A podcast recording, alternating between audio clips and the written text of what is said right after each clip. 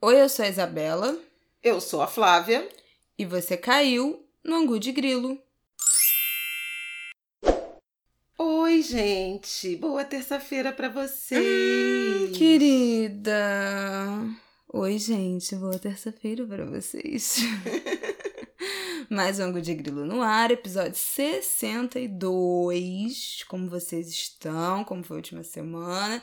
Queria começar dizendo que amei a repercussão do nosso episódio da semana passada. Ah, gente, eu também amei. No eu tô Twitter, assim... então. Só se tinha esse assunto no Twitter. Só se falava nisso.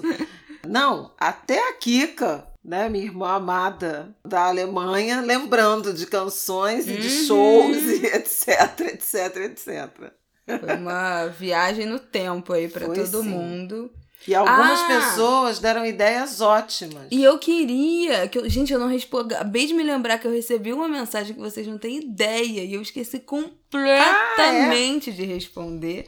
Uma mensagem do Jacarezinho, o próprio, The One and Only, do grupo Molecada, que eu citei, falando que ouviu a gente falando do Molecada no ângulo de grilo. Eu não sei se ele é um ouvinte nosso, ou se alguém que conhece ele, enfim, ouviu e mostrou. Mas eu esqueci de responder a mensagem dele, vou responder assim que acabar essa nossa gravação de agora. Mas falando que ouviu e. Ai, gente, tudo. Molecada foi um formador de caráter para as crianças dos anos 2000, do fim dos anos 90. Mas enfim, foi maravilhoso. Amei todas as mensagens. E muito obrigada, tá? Estávamos precisando, né? De um episódio mais, mais levinho pra conta. Mas hoje já não vai ser. Hoje já voltamos a Não, mais ou menos a vida normal. Noticioso, mas com ares de mudança. Ventos de mudança. Sim, pois é. No episódio de hoje a gente vai falar sobre as eleições americanas, que acontecem na próxima semana, no dia 3, na próxima terça-feira. Mas a gente vai antecipar para falar um pouco disso hoje, porque na próxima terça-feira nós teremos um programa super ultra especial e vamos voltar no tema maternidade e nossa vida e intimidades e esses ciclos que estão todos se iniciando na nossa vida agora. Da avó do ano aqui, né? Antes que ela já, já traga aqui o Vó em bingo. construção. Gente, eu tive desejo de pudim de leite no sábado. Aí o Aidan falou pra mim: se você puder esperar até domingo, a gente pede, um- pede comida num restaurante que tem um pudim de leite. Não consegui, me atraquei com um pudim de leite que eu pedi Pedi um delivery com, sal, de, com salgadinho de e, de e um leite. delivery. Eu falei, eu também estou gestando a minha av- avornidade. Como é que fala amor isso? de Nem Deus. sei se tem essa palavra. Acho que não tem, mas enfim. Enfim, sou uma avó em gestação, tive desejo de pudim de leite e saciei meu desejo. Olha cada coisa. Mas enfim, antecipamos o tema sobre as eleições americanas, porque semana que vem teremos esse episódio especial. E vamos falar também sobre tudo que tem acontecido aí na última semana, nos últimos dias na América Latina. Eleições na Bolívia, plebiscito no Chile. O que mais? A despedida de José Mujica no, Ih, o sotaque no dela. Uruguai. Ah, desculpa. E teremos uma participação especialíssima. É verdade, gente. Vamos contar agora não, né? Ué, vamos, fala quem? Teremos uma participação especialíssima de ninguém mais, ninguém menos que o grande jornalista e meu querido amigo Ariel Palácios, meus amores. Esse, é um, esse é um podcast muito bem frequentado. Desculpa, Né? internacional. Exatamente. Então, a gente vai. Esse vai ser um programa. Os amantes da política internacional podem se deliciar nesse ângulo de grilo de, de hoje. Eu adoro quando a gente fala de política internacional aqui, então estou muito animada. E antes da gente começar, eu queria só atualizar um tema que a gente tratou aqui no episódio retrasado, no episódio 60, que a gente falou sobre os protestos da Nigéria. E vocês viram que na última semana isso explodiu né, nas redes sociais, só se falava disso no, no Instagram. Pois E- é, até Lewis Hamilton. Hamilton. Exatamente. Nesse último domingo, Hamilton chegou com a camisa End SARS pra, pra corrida. A gente falou aqui. Quem ouviu? Gente, vocês já sabem. Ele que virou o maior vencedor de todos os tempos ouve- na Fórmula 1. Quem ouve o Ango de Grilo está sempre à frente da notícia, porque semana passada, quando esse assunto estourou de fato, se você hoje é, é ouvinte do Ângulo de Grilo, você já sabia uma semana do que se tratava. Então, só atualizando mais ou menos o que aconteceu, a gente publicou nosso episódio 60 falando disso no dia 13 de outubro e no dia 20, na terça-feira passada, a Anistia Internacional soltou um relatório falando que 12 pessoas já tinham morrido, 12 manifestantes tinham sido assassinados durante os protestos porque a polícia tinha aberto fogo. Foi uma, coisa, uma das coisas até que a gente falou, né, no, no nosso episódio, que já tinha denúncias que a polícia estava atirando realmente com arma de fogo contra os manifestantes. A Anistia Internacional, pelos representantes da Nigéria, soltaram esse relatório falando de 12 mortes de manifestantes na terça-feira, dia 20, e o exército respondeu ao relatório falando que era fake news, que era mentira, que, que era fake. E aí a população foi em peso para as ruas, o negócio tomou força numa proporção surreal, ao mesmo tempo em que as postagens, todos os, os, os posts nas redes sociais, no Instagram principalmente, que estavam com a hashtag EndSARS, começaram a ser marca, marcadas como fake news e serem derrubadas, denunciadas como fake news, então estava rolando mesmo um processo de censura e silenciamento, inclusive colegas meus aqui do Brasil que postaram sobre isso receberam notificação do Instagram de apagar a publicação porque as publicações com essa hashtag seriam fake news. Então, foi uma semana muito conturbada, os protestos aumentaram muito. A gente está gravando isso no domingo. A última informação que a gente tem da Anistia Internacional é que 56 manifestantes foram mortos nos protestos, 38 só na terça-feira, dia 20, depois que o exército soltou esse comunicado falando que era fake news. O presidente da Nigéria falou que a,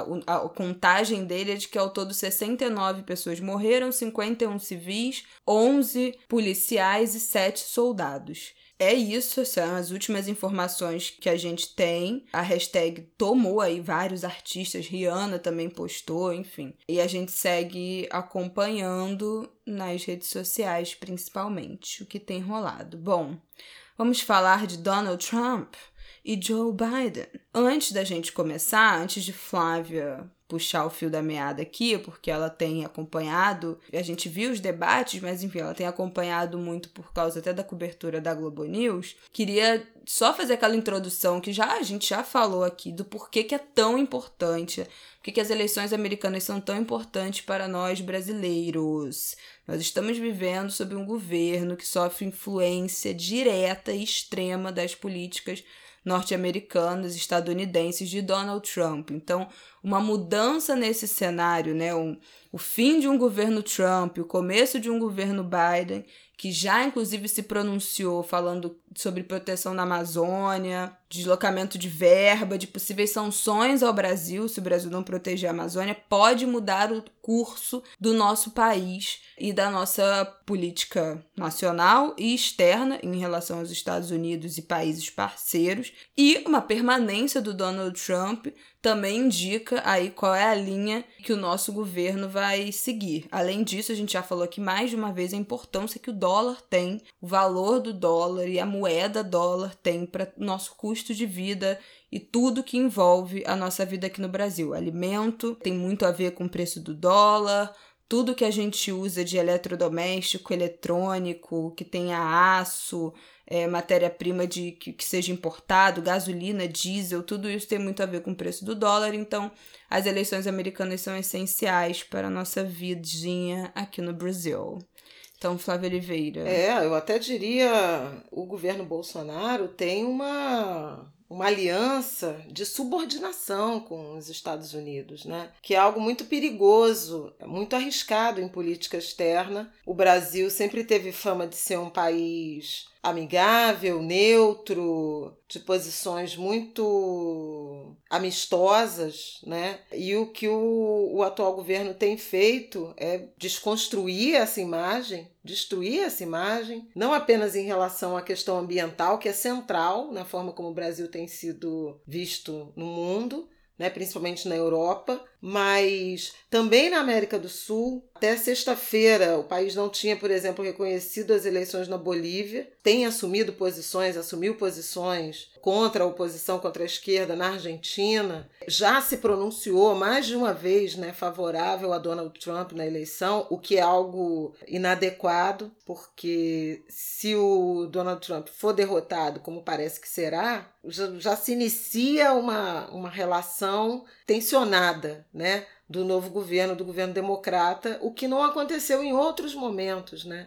Os Estados Unidos alternam-se nesses dois partidos, republicano, mandatos republicanos, democratas, e o Brasil costumava ter relações com ambos. Na semana passada também houve um episódio muito surpreendente, que foi a declaração de uma chamada Declaração do Consenso de Genebra, consenso que envolve 32 países dos 194 países das Nações Unidas, um elenco né, é, de, de compromissos com, com defesa da família, e como família entenda-se a união entre homem e mulher. Ai, preguiça. Com defesa da vida desde a concepção, e por isso entenda-se também é, o, o, repúdio, né, é, a desaprovação ao, ao aborto. E foi um movimento liderado por Estados Unidos, Brasil, e mais seis países inacreditáveis, com histórico de violações de direitos direito das mulheres,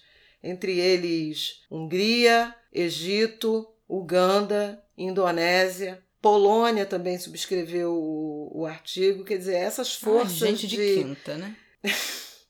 Basicamente. Você vê que a diplomacia também da Isabela é algo a ser Ai, notado. não tenho. Esse gente não e, tem, eu vou ter. Embora esse, esse, esse, essa declaração ela não tenha um, um poder, né, não vale como um acordo, não tem uma, uma aplicação imediata, né, inclusive porque se conflita com legislação local, ela dá uma sinalização é, importante e lamentável na direção do retrocesso a direitos sexuais e reprodutivos das mulheres brasileiras. E essa é uma escalada, e da tal agenda de costumes. E essa é uma escalada que tem ganho força, ganhado força no governo Bolsonaro. A gente pode lembrar, a gente pode até falar de um outro programa para frente sobre isso, mas a portaria para cercear e constranger mulheres jovens e médicos na aplicação, na execução do aborto legal, que no Brasil é permitido em caso de estupro, em caso de risco de vida para gestante e depois, posteriormente, autorizado pelo Supremo Tribunal Federal no caso de, de fetos né, anencéfalos. Então, há, além disso, o Supremo já consagrou, né, e o, e o Conselho Nacional de Justiça o casamento entre pessoas do mesmo sexo. Então veja que é uma é a partir inclusive do plano internacional uma agenda de retrocesso em relação a direitos civis, a direitos sexuais e reprodutivos das mulheres, em que Brasil e Estados Unidos de Trump estão alinhados. Então imagina é, nesse ambiente você ter uma mudança de presidência na direção de um presidente democrata que é simpático a essas agendas de direitos civis, de direitos fundamentais.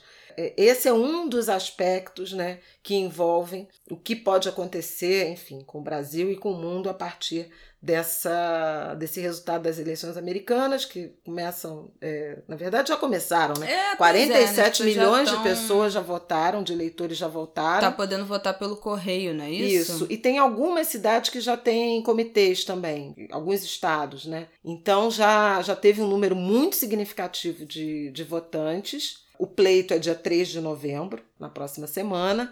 E na semana que passou, na última quinta-feira, houve o debate o segundo e último debate entre os dois candidatos, entre o, o, Donald Trump e o Joe Biden.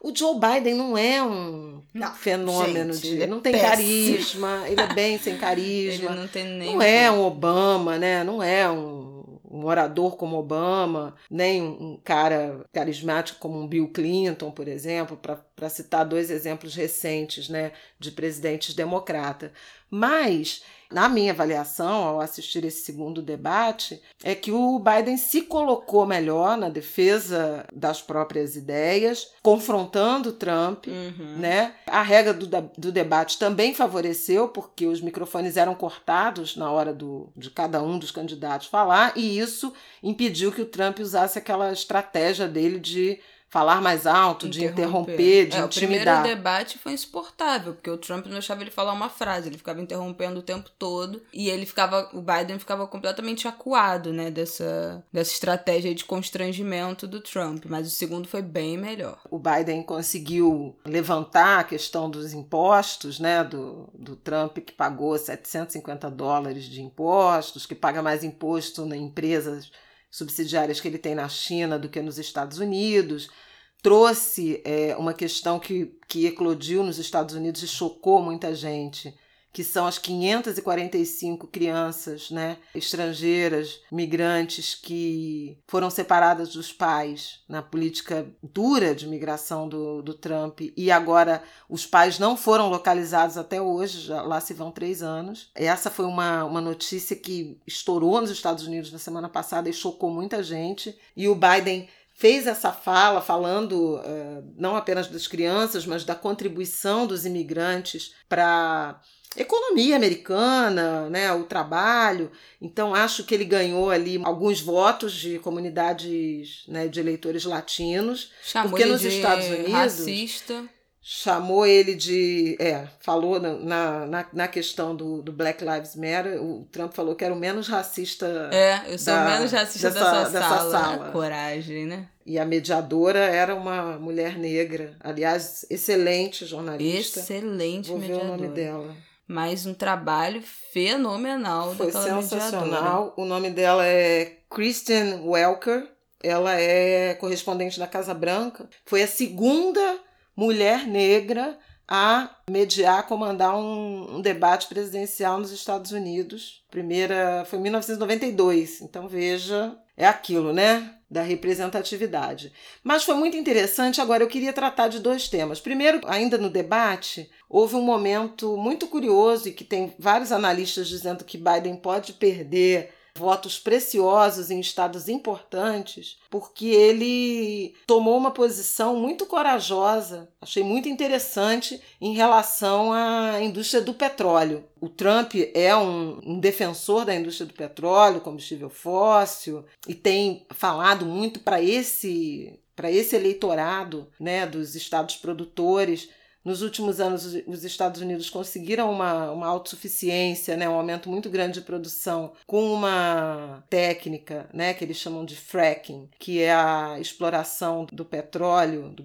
e do gás de xisto a partir de pressão em rocha, mas com água. E isso provoca muita crítica de ambientalistas por contaminação de lençol freático, contaminação de água por produtos químicos. Os ambientalistas criticam muito essa que foi uma, uma via tecnológica que ampliou muito a produção uh, americana. E o Trump é um defensor disso. Os democratas têm uma agenda mais simpática na defesa da energia renovável. No debate dos vices, a Kamala Harris e o Mike Pence, o Mike Pence tentou jogar essa essa pecha de que eles são inimigos da indústria do petróleo, etc. E a Kamala conseguiu desviar. O Biden foi mais corajoso, dizendo que quer promover uma transição da indústria do petróleo fóssil para as energias renováveis. Citou eólica e citou principalmente solar. Agora, ao dizer isso, e o Trump pegou na hora e falou: tá vendo? Ele está dizendo que vai acabar com a indústria do petróleo, com seu emprego, etc. A campanha democrata ficou preocupada, porque tem é, estados e, e votos que são significativos, né? Por exemplo, Texas, mas ainda assim há quase uma convicção de que as eleições serão do Biden.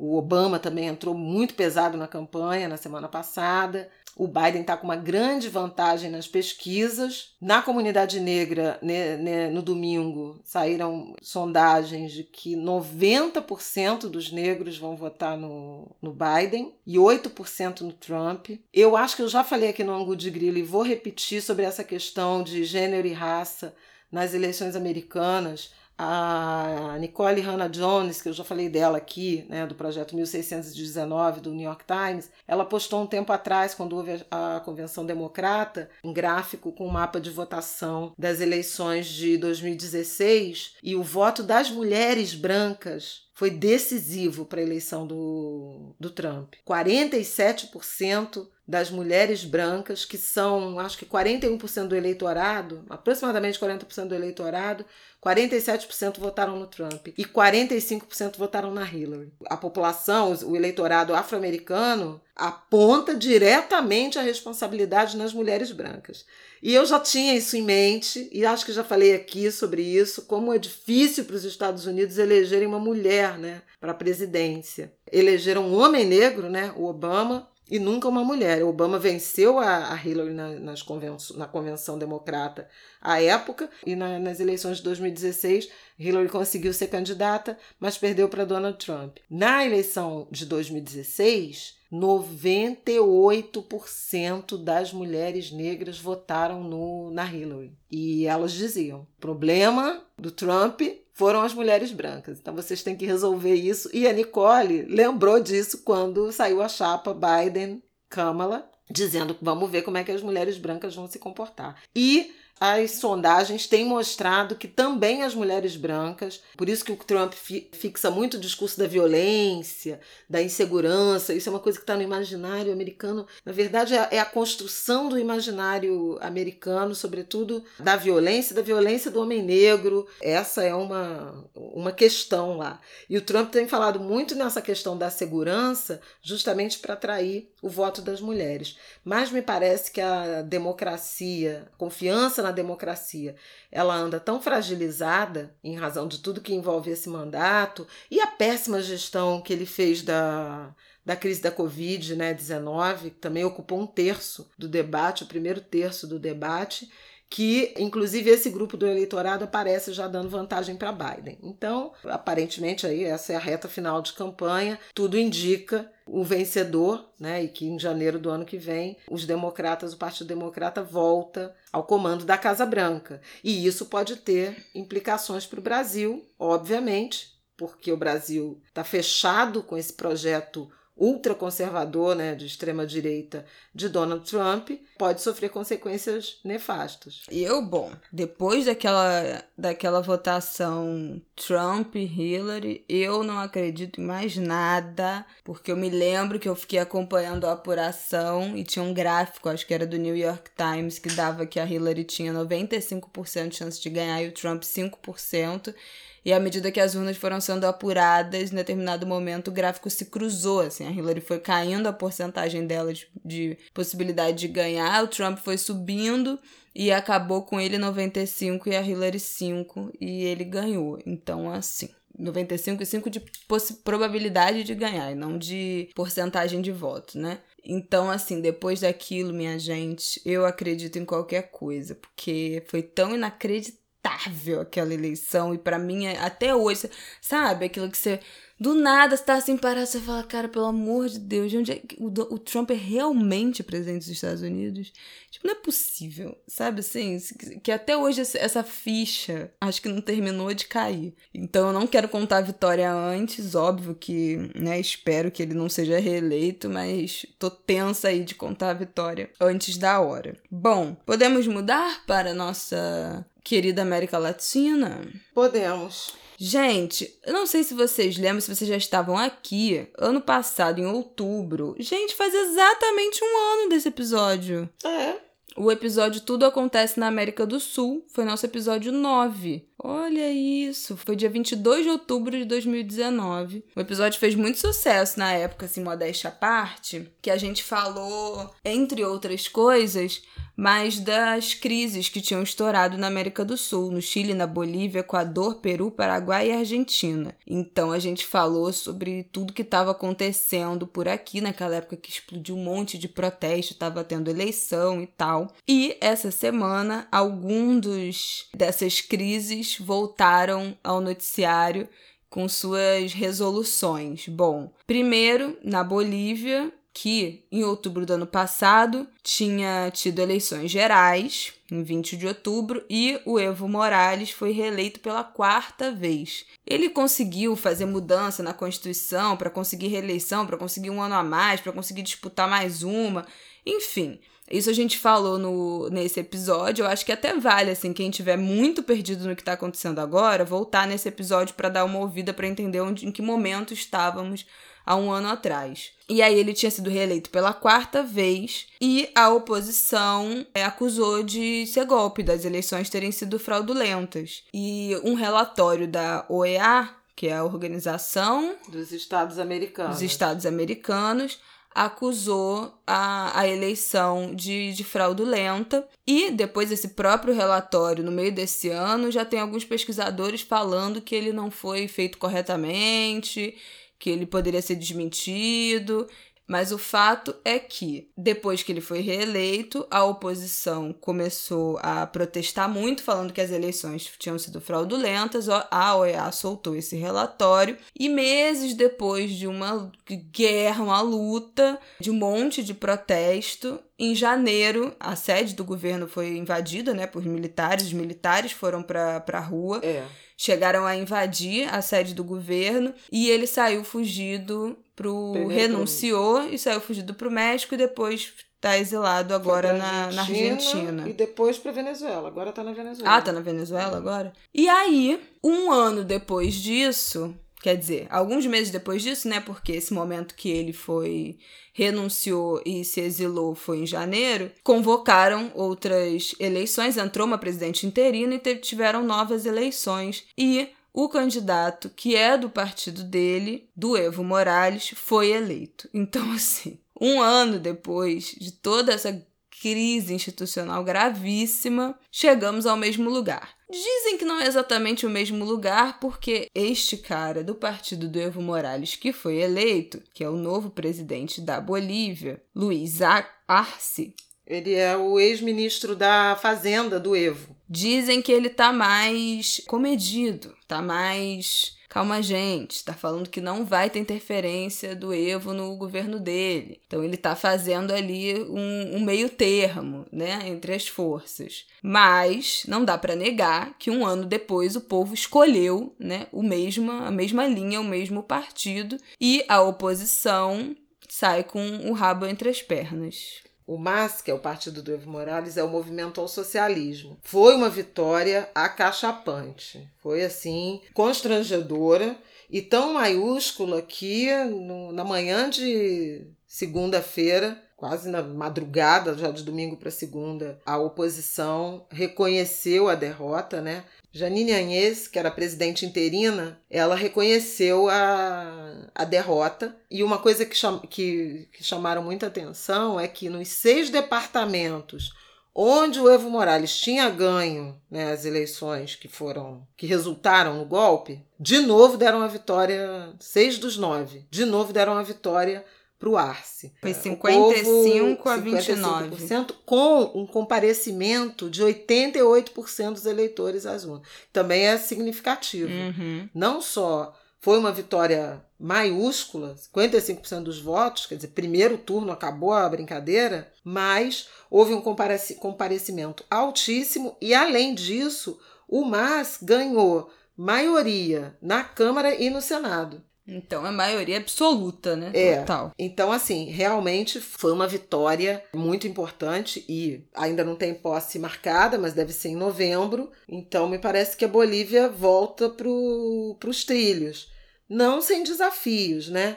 Bolívia experimentou um crescimento forte econômico nos anos aí, na última década, nos anos de Evo Morales, por isso, inclusive, ele foi sendo reeleito. Não quer dizer que ele não tenha cometido abuso, cometeu, porque ele foi mudando a Constituição para se reeleger indefinidamente, e foi isso que também esgarçou as relações democráticas no país. Mas a, a leitura que se tem é, agora, a partir dessas eleições, é que assim não era só sobre o Evo. O partido, a política, formou outros quadros, e aí a prova disso é que o Arce foi vitorioso.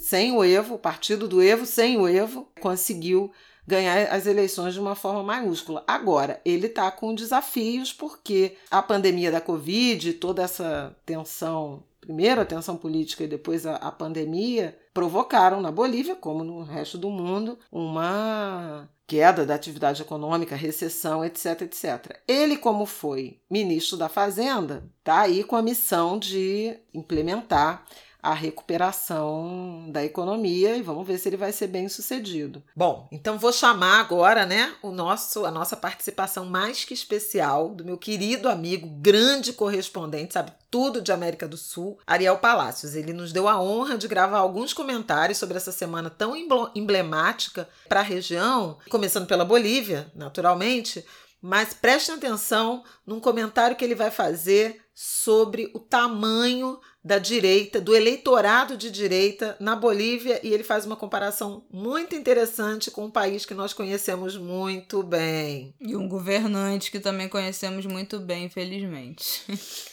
Vai, Ariel. A América Latina sempre é interessante, mas algumas semanas nas quais a região é muito mais interessante do que costuma ser. Nesta semana houve uma série de acontecimentos. Um deles, na Bolívia, eleição presidencial e parlamentar. O vencedor eh, Luiz Arce, ex-ministro da Economia de Evo Morales, que eh, foi o candidato presidencial. Arce ganhou com ampla maioria no primeiro turno, derrotou Carlos Mesa, um ex-presidente boliviano de centro, e derrotou Luiz Fernando Camacho, líder da extrema-direita religiosa da Bolívia, que teve pouco mais de 14% dos votos. E acho que, neste caso, este resultado torna-se muito interessante porque foi uma espécie, marcou uma espécie de teto, por, pelo menos por enquanto, para eh, Camacho, que é o líder eh, radical da direita boliviana. Algo que, de certa forma, se parece, mutatis mutandis, porque não é exatamente igual, se parece a, ao presidente Bolsonaro. Não há outras lideranças similares na região. Isso é interessante destacar. Pessoas com esse discurso religioso não conseguiram é, ao longo dos últimos anos destaque na região, exceto no Brasil, e Camacho, que só teve 14% dos votos.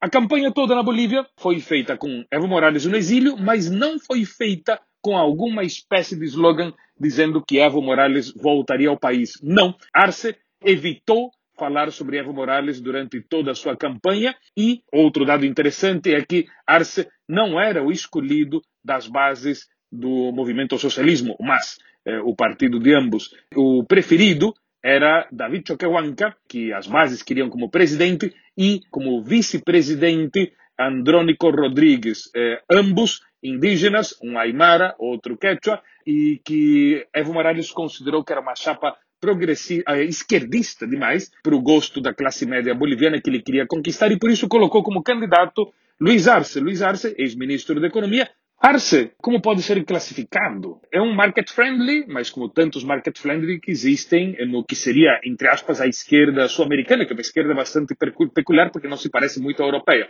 Um dos casos que aí a grande divergência no qual é complicado ou impossível classificá-lo como progressista é porque pertence a um partido que sempre esteve contra a legalização do aborto e sempre esteve contra a legalização do casamento entre pessoas do mesmo sexo. Então, Nesse ponto, fica difícil classificar alguém como eh, progressista, mas assim tem sido a política boliviana. Eh, por incrível que pareça, quem sim estava a favor da legalização do aborto e do casamento entre pessoas do mesmo sexo era o outro candidato, Carlos Messa, o derrotado que ficou em segundo lugar. Há muitas dúvidas em relação de como será a relação com o governo Bolsonaro, né? O governo Bolsonaro apoiou, né, o, o golpe e estava demorando a reconhecer a vitória do. Reconheceu do né, nesse domingo. É, mas outros países, tipo Chile, Argentina, Paraguai, acho que é Colômbia, já tinham reconhecido na sexta-feira, uhum. quando o tribunal. Então, o Brasil não tem se comportado bem, sabe? Essa que é a verdade. Do ponto de vista da, da política externa, o Brasil tem se comportado muito mal e tem envergonhado as nossas tradições. Inclusive, na semana passada, o Ernesto Araújo, na, no mesmo no discurso que tratou aí do, dessa história da Declaração de Genebra que eu mencionei, ele fala, ele, ele deu posse novos, novos embaixadores e fez um discurso dizendo que a orientação da política externa é conservadora e se isso é, fizer do Brasil um párea internacional, que sejamos um párea. Meu Deus Eu nunca céu, vi realmente. um diplomata reconhecer com orgulho que sejamos um pária e tudo bem, né? Isso não existe. Ele usou esse termo. Foi, foi muito chocante assim para quem acompanha essa, essa comunidade internacional, né, da diplomacia internacional. É uma pena realmente porque o Brasil está tá perdendo muito capital político em razão dessa posição.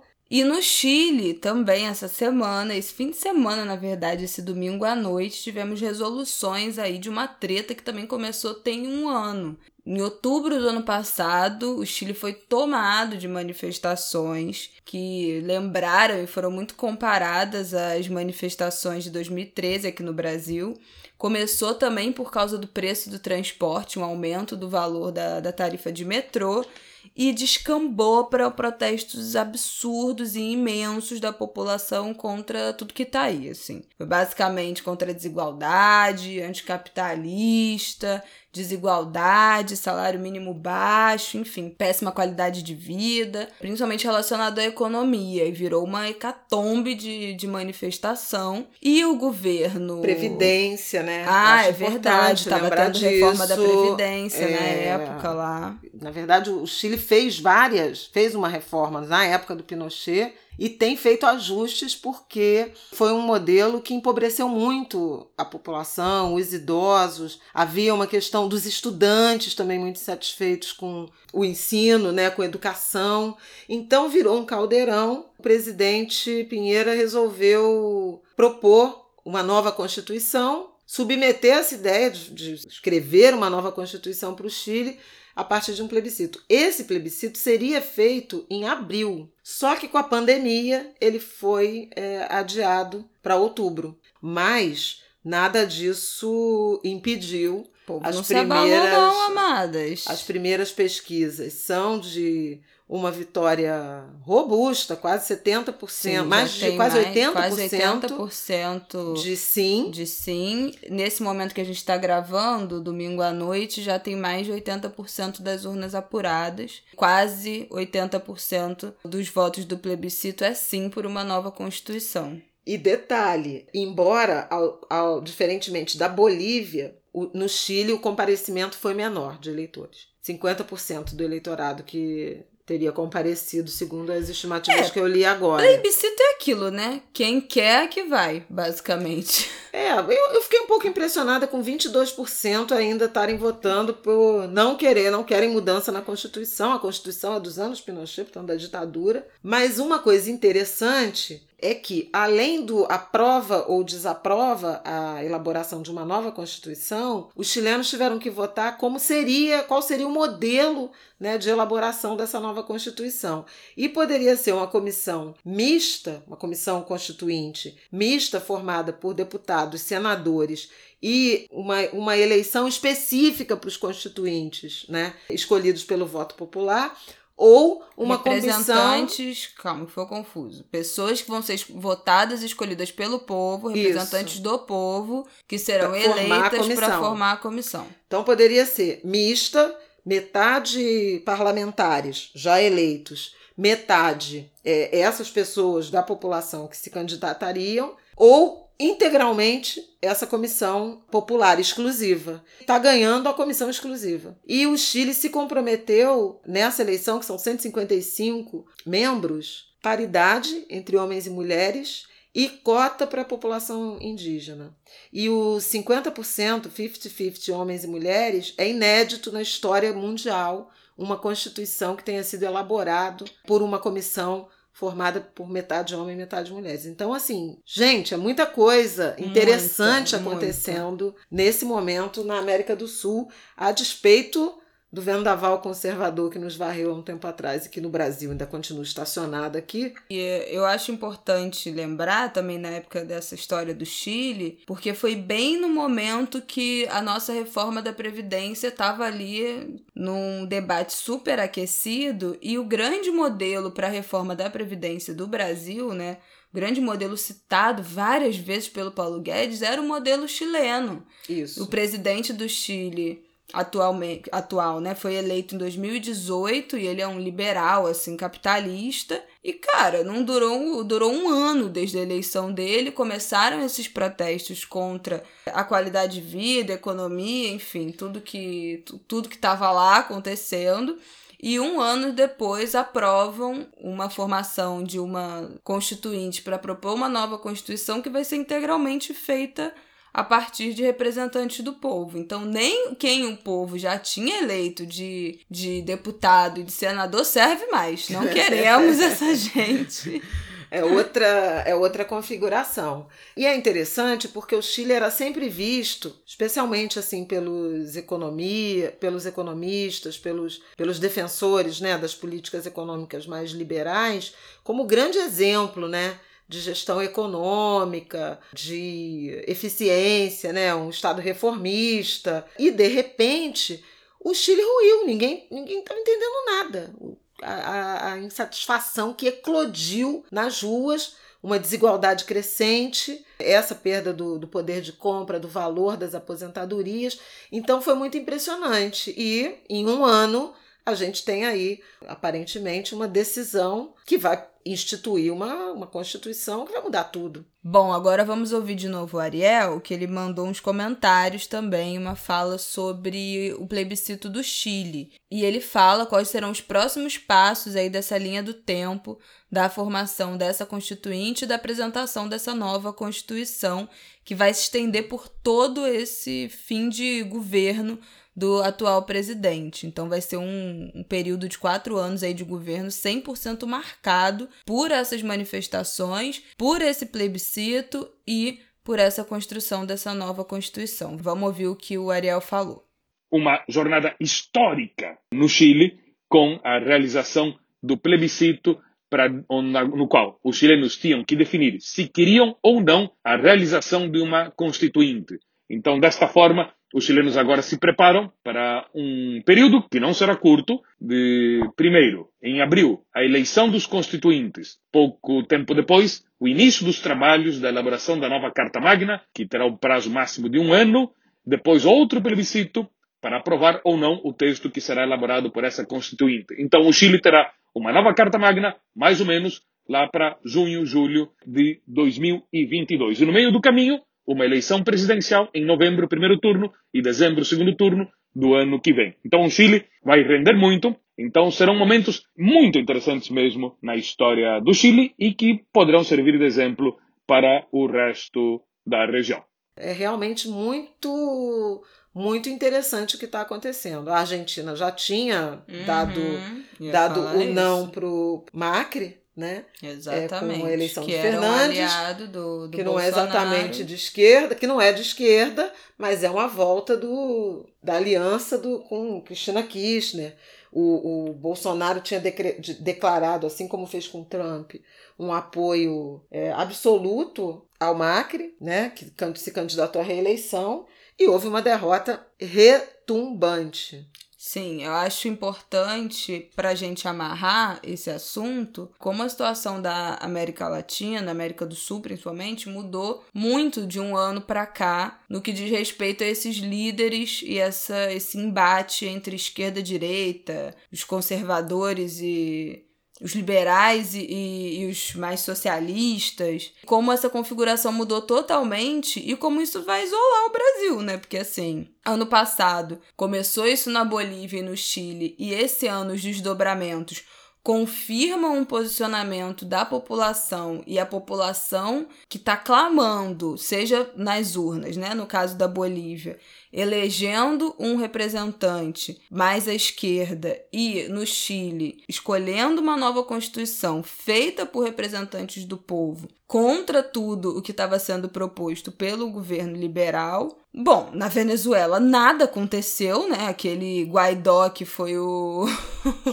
o autodeclarado, autoproclamado. autoproclamado presidente com apoio dos Estados Unidos e do Brasil, para tirar. Como é o Maduro, nome dele? O Maduro. Maduro. Até Não hoje. fala nome de ninguém. Eu não sei falar, eu não lembro o nome de ninguém. Até hoje aquela situação não se resolveu, né? Porque o que, que poderia acontecer? O Maduro ficar, o Guaidó ganhar o poder e nada, então não aconteceu nada, continua a mesma coisa na Venezuela, mas o fato é que a Mas direita tá apoiada pro, pelo, pelo Guaidó, pelo Brasil, né, e, pelo, e pelos Estados Unidos, não teve sucesso na sua tentativa de, de tomar o poder. A Argentina derrotou o Macri e o falta Uruguai, não é isso? Falta Uruguai, que o Uruguai nas eleições passadas não elegeu o sucessor do Mujica, fechou as eleições. É, quem o partido ganhou- do Mujica, É, que era o Tabaré. do Mujica, é, mas- a- a- foi, quem, quem se elegeu foi o Lacagepô, que é do que é do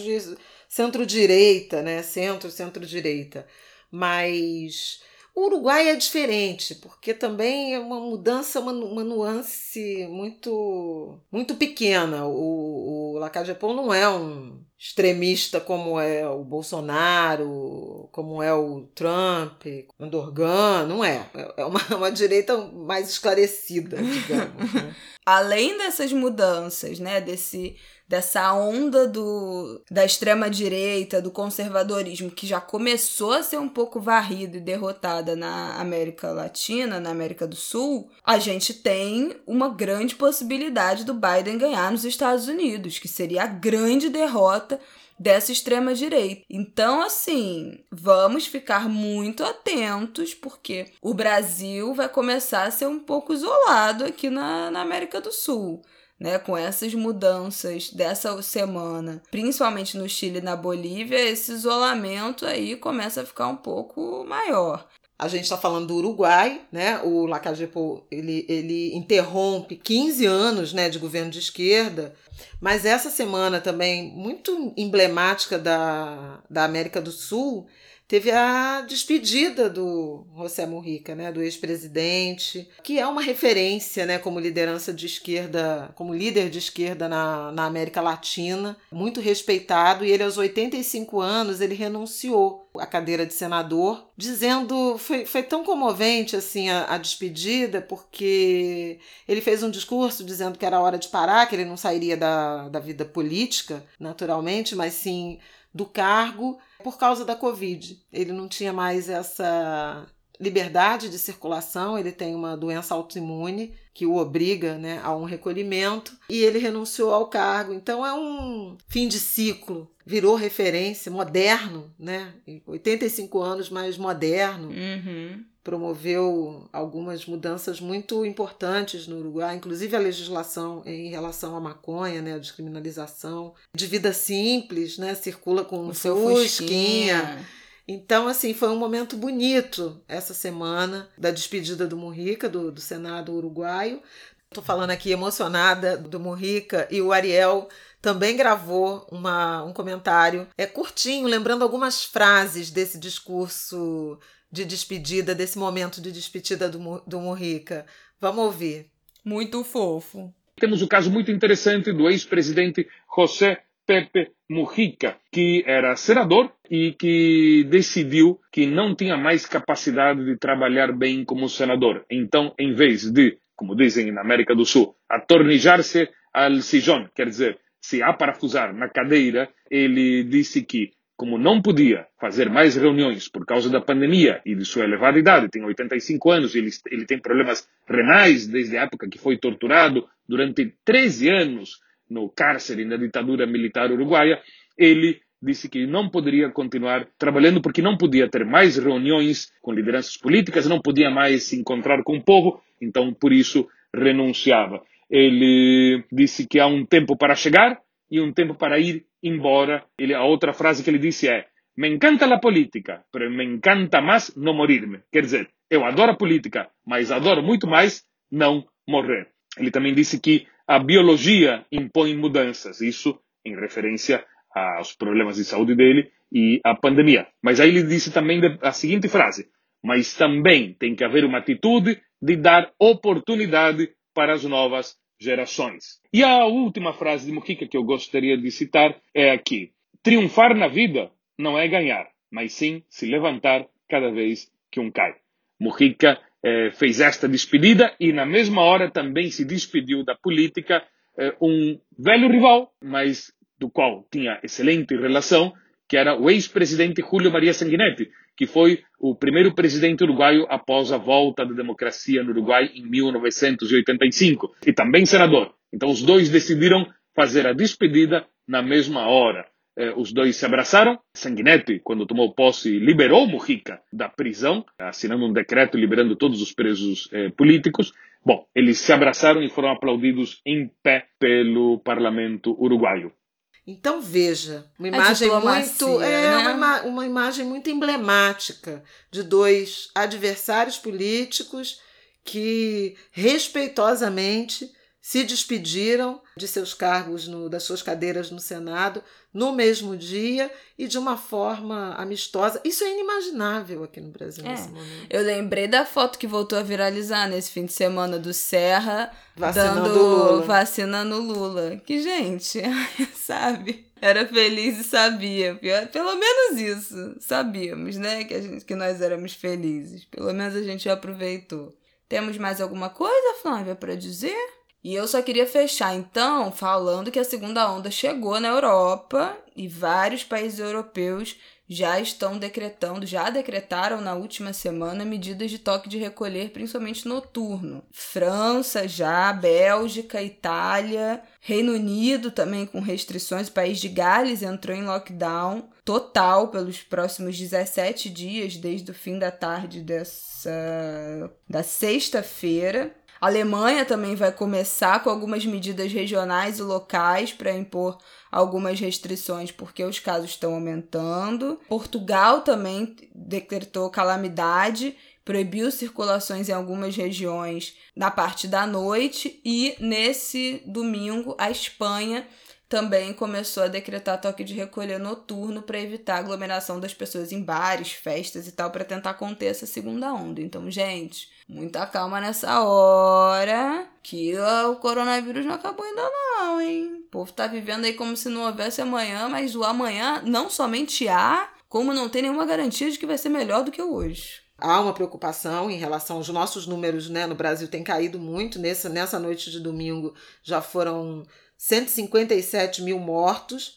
O número de mortos tem é, diminuído é, consistentemente, mas houve da semana passada para cá um aumento do número de casos. Tem uma preocupação de se isso vai ou não é indicativo, é sinal de uma segunda onda, como a Isabela falou, já preocupa. Bom, na Europa já, já se materializa, né? E nos Estados Unidos também. Semana passada teve número recorde, 79 mil casos né, confirmados num, num só dia e vários estados americanos já tomados aí de novo pela, pela Covid. O Brasil tem aumentado a flexibilização. Na semana passada, o prefeito Marcelo Crivella liberou o horário de funcionamento de bares e restaurantes. Tinha uma limitação, até dia 20 tinha uma limitação de uh, fechamento às 11 da noite, não, à 1 da manhã, e acabou. E ele usou como alegação de liberar que a limitação de horário estava estimulando o comércio informal e as aglomerações na rua, a sujeira das Ai, ruas. Gente, então fica dentro do bar. É surreal. A falta, olha, é a falta de autoridade categoria. É algo muito impressionante, realmente. E, ao mesmo tempo, ele autorizou que, a partir de 1 de novembro, as quadras de escola de samba reabram. Mas eu conversei na semana passada para a Globo News com o Jorge Castanheira, que é o presidente da Liesa,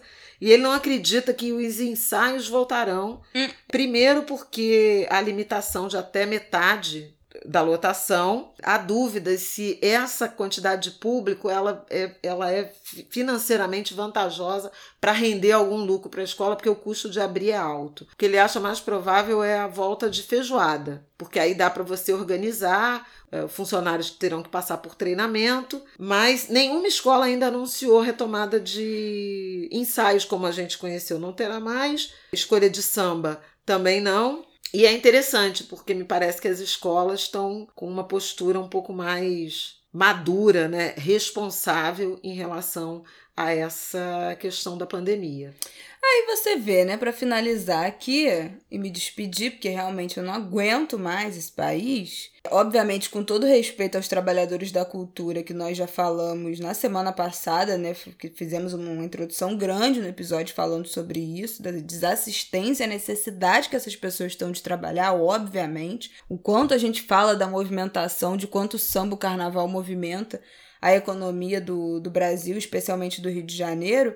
Mas é inacreditável que a gente tenha chegado em outubro, final de outubro e novembro quase, já esteja 100% normalizado as festas, os bares lotados, os restaurantes abertos, cinema autorizado também a, a reabrir e as escolas, gente, e as crianças, e a adequação das escolas, e a volta das escolas que até hoje engatinha aí, aí abriram algumas escolas particulares, e aí tem caso e fecha de novo.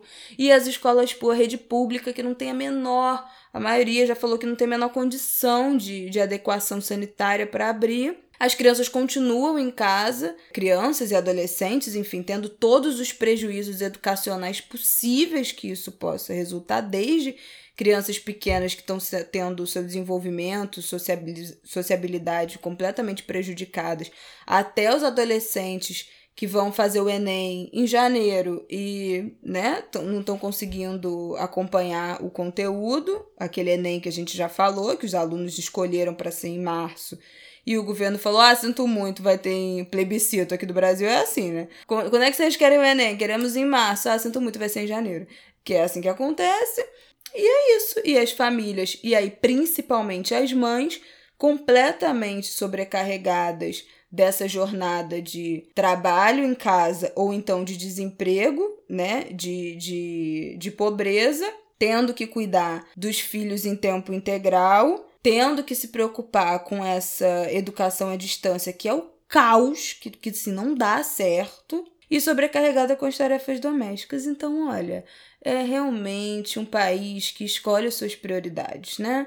Nós, nós estamos vendo quais são as prioridades do Brasil nesse enfrentamento da pandemia. Cansada. Estou cansada disso.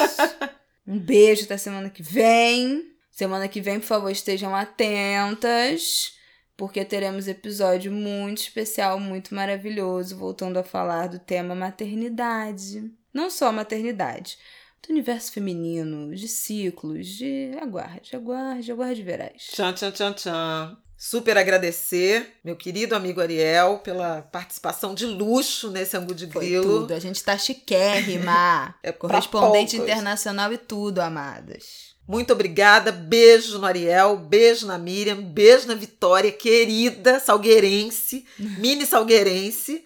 É, a Vitória ama tanto, amou o Salgueiro, a gente levou ela no, no ensaio do Salgueiro de rua.